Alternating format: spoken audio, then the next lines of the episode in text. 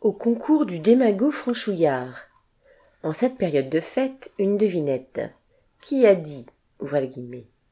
Moi, je vais vous dire, si être français, c'est ne plus avoir de sapin de Noël, c'est ne plus manger de foie gras, c'est ne plus avoir la chance d'élire Miss France et de voir des filles belles et intelligentes une fois par an, et ne plus avoir le Tour de France, point de suspension. Fermez les guillemets. Ciotti, Zemmour, Le Pen?